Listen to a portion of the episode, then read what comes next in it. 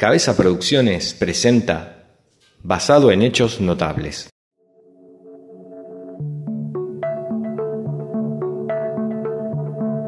¿Alguna vez te imaginaste vivir en la misma época que un prócer argentino y poder seguir paso a paso su gesta?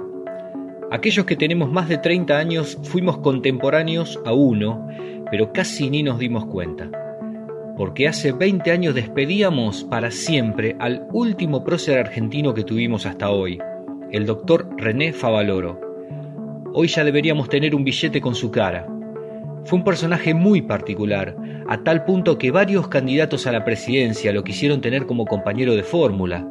Cuatro presidentes le ofrecieron el cargo de ministro de Salud, entre ellos presidentes de la dictadura militar, pero jamás aceptó el cargo.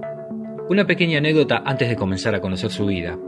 Cuando Favaloro muere, como vamos a ver más adelante, muy endeudado y pidiendo desesperadamente ayuda al presidente porque la fundación estaba en quiebra, un político muy conocido llamó a la familia para ofrecerle un ataúd presidencial y una bandera envuelta en él para despedirlo con honores. Su sobrino, Roberto Favaloro, a quien su tío quería mucho, casi como el hijo que nunca tuvo, y quien luego se haría cargo de la fundación, lo mandó a la puta que lo parió, como corresponde.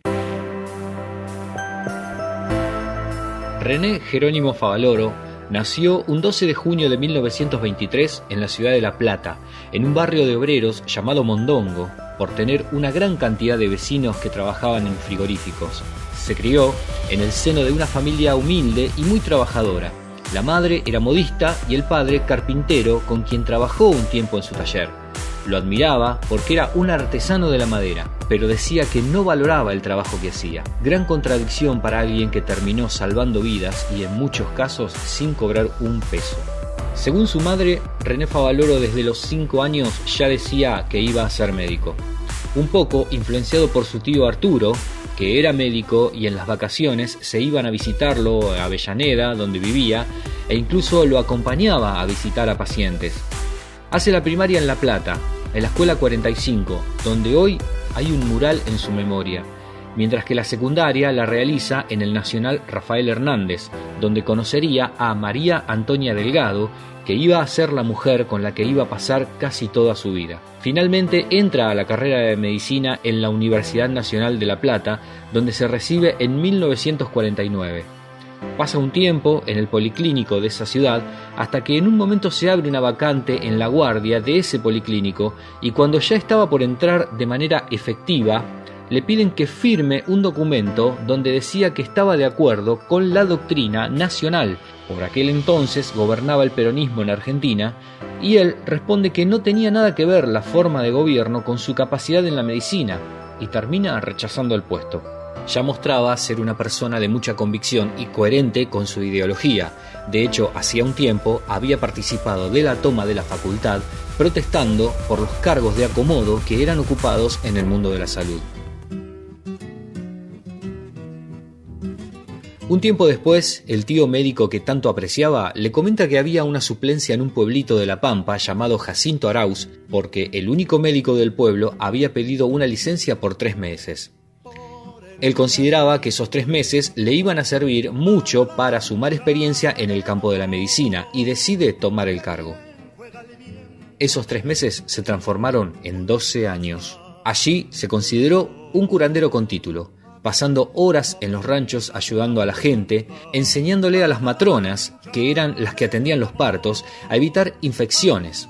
También funda un centro asistencial y revoluciona la salud del pueblo.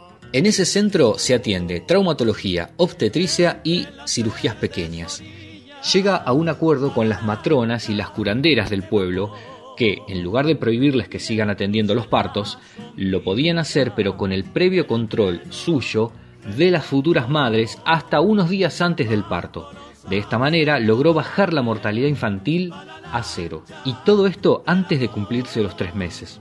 Posteriormente crearía un banco de sangre en base a los pobladores de Jacinto Arauz, donde estaban catalogados por grupo y factor, y previamente a una operación llamaba a los que tenían el mismo grupo de sangre para que estén atentos por si los podía llegar a necesitar. Cuando vuelve al pueblo el doctor titular, le ofrece que se quede para trabajar juntos. También su hermano menor, que era bioquímico, ayudó mucho en el pueblo. el Jacinto Arauz se transformó en un héroe. Allí está el Museo del Médico Rural, llamado René Favaloro y dedicado a él. En ese pueblo se esparcieron las cenizas luego de su muerte por pedido expreso suyo.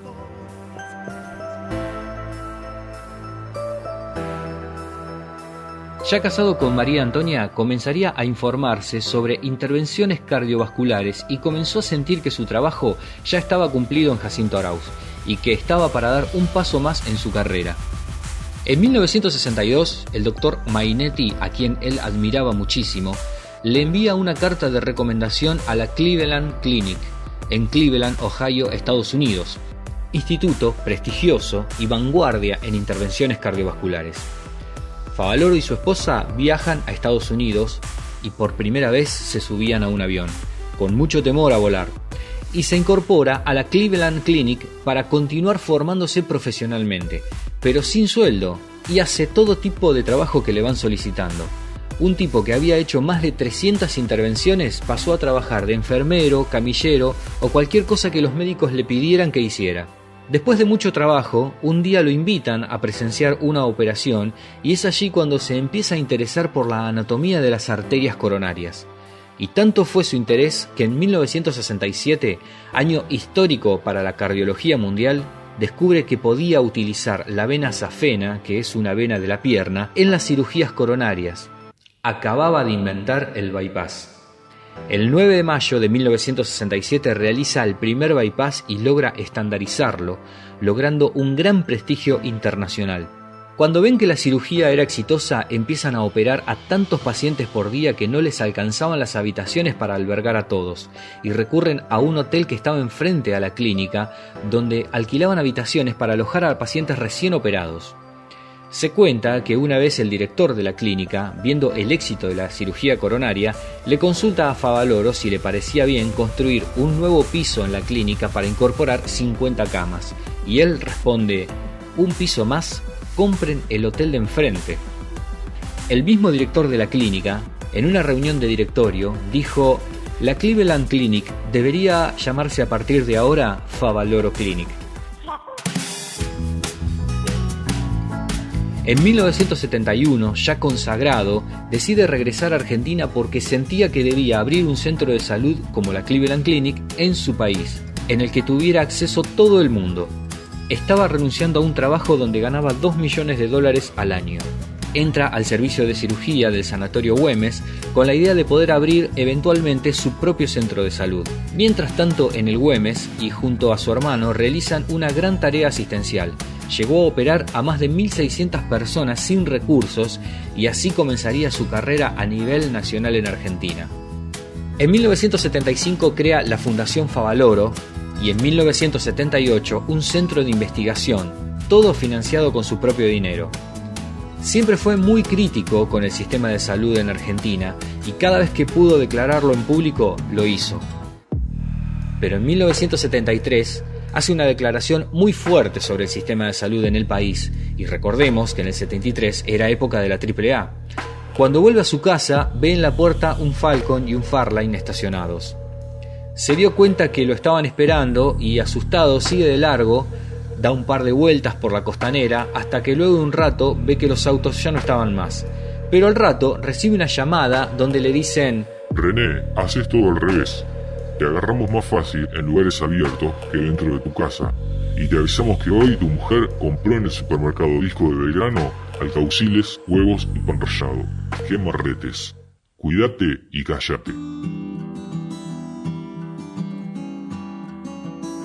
Con el paso de los años, veía que sus colegas se llenaban de plata y se movían en autos importados, mientras que él andaba en un Renault 12 y operaba a los pobres de manera gratuita.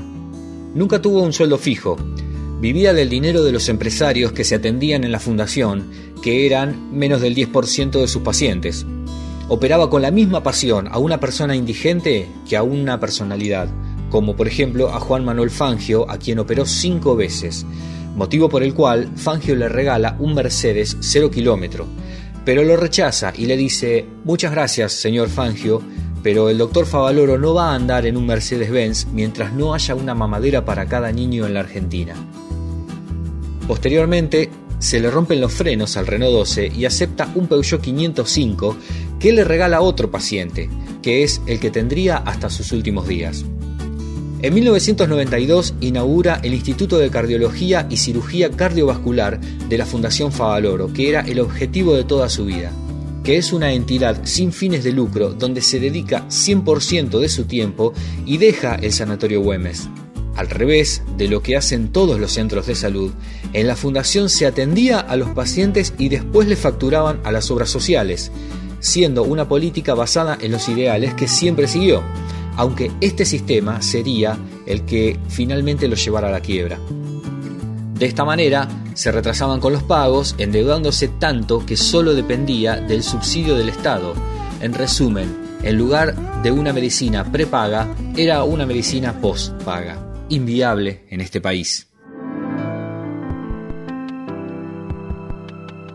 Durante los años 90 Favaloro vive preocupado y decepcionado por el mundo materialista que lleva a la sociedad y por la falta de solidaridad con los que menos tenían. Y en muchas conferencias, charlas y congresos hizo alusión a esto.